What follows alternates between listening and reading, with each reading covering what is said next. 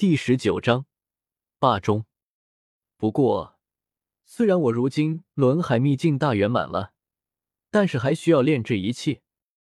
周通想着还有一点时间，当即开始研究自己轮海之中的那些道纹。每一道神纹都像是一道仙金链，缭绕在周通那紫色的苦海上空。这是由生命精气凝聚而成的原始形态。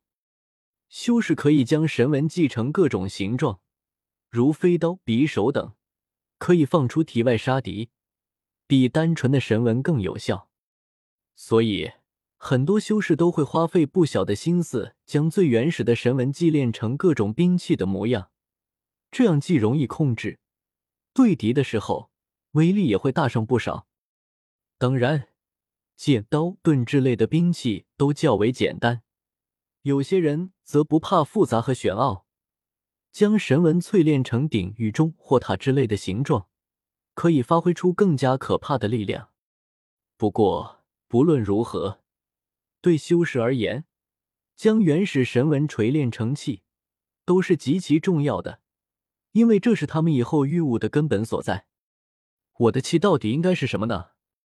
周通看向自己轮海之中那数千道道纹，心中有些迟疑。诚然，他手中有一尊神痕紫金塔，而且这尊塔还是一个被准帝精心炼制出来的完美的气胚。但是对周通而言，他却总是觉得塔这样的气太过羸弱了一点。不错，就是羸弱。塔看起来气势雄伟。但其本质就是一个中空的长条，一旦和其他兵器，比如说顶、印、锤之类的对撞，那多半是撞不赢的。周通已经是轮海秘境圆满的修士，现在将锤炼自己的第一个气，他在认真的思索到底选择什么，因为这事关重大，一旦将气祭炼成型，接下来就很难改变了，而且。这个气是今后的根基所在，我是真的不喜欢他啊！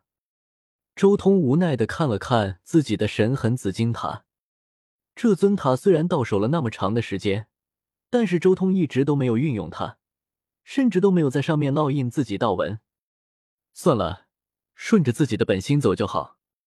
周通心中不断的思考着自己的气，我既然身为苍天霸体，一旦大成。肉身都足以媲美帝兵，一般的刀、枪、剑、戟、棍、锤、斧、枪之类的兵器，对我而言反倒没啥用。一双拳头足以粉碎一切。我需要的是那种镇压型的气。排除了塔这个不太喜欢的形状之后，周通的目光随即在中和鼎上面徘徊。鼎镇山河，中镇岁月，这两个都很不错，但是要我选择一个的话。周通沉默了片刻，他在中和鼎的选择上思考了许久，最后眼神明亮了起来。最终，他有了明确的选择，决定将自己的神纹锤炼成钟，并不是一时的冲动，这是周通经过深思熟虑的。不仅因为他主观上很喜欢霸气的钟，更是因为苍天霸体一脉本身就有着霸钟的传承，将神纹锤炼成钟。很适合苍天霸体一脉，而且最关键的是，相比较鼎，我更喜欢钟。周通心中已经有了决断，钟也是传承久远的器，自古以来，钟也有着很严格的规定：天子悬四钟，诸侯悬三钟，卿大夫悬两钟，士悬一钟。在王朝的大殿上也有钟，那是朝钟。钟的形状。就大致采用永乐大钟的样式吧。周通心中已经有了结论。钟虽然和鼎一样都是重器，但是钟在炼制的时候要比鼎更加复杂的多。鼎只有一个形状就行，但是钟不一样，钟还需要考虑到厚度、声音传递、震荡等诸多功能，所以结构极其精微，比炼制鼎需要更多的细节。比如那永乐大钟。轻击时，声音圆润深沉；重击时，声音浑厚洪亮，音波起伏，声传百里，厚重悠扬。不过算算时间，也应该离开昆仑去外界看看了。而且距离那九龙拉关的时间也不长了。周通心中一动，当即离开昆仑。他花几天时间处理了一些俗事之后，首先前往大钟寺，近距离的观看那里的所有大钟，最后根据那些大钟，一点点的在自己的脑海中构造出自己的钟的形状和结构。但结构清晰之后，周通当即便开始在脑海中模拟大钟。他用自己的神识模拟出数千道道纹，开始迅速的构造、淬炼了起来。经过不懈的努力，数千道神识模拟的神纹最后融化，最终凝聚成一个拳头大小的紫色中体，灿灿生辉，非常完美。不错，这就是我心中的中体，这就是我将来的正道之气。今后你便叫做霸中。周通越看越感觉满意，拳头大小的紫色中体，在他眼中越发的玄奥起来。中体微震，悠扬的钟声一下子占据满了他的心海，令他感受到了古朴而大气。决定了形状之后，周通当即开始淬炼起了自己轮海之中的那些神纹。淬炼轮海之中的神纹，明显要困难得多。但是周通本身修行乱古法都达到了洞天秘境绝巅，至少相当于道宫秘境大圆满的层次。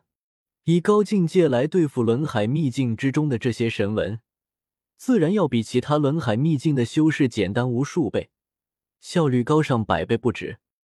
数千道神纹轻而易举熔炼在一起，像是一块拳头大小的神铁疙瘩，灿灿生辉。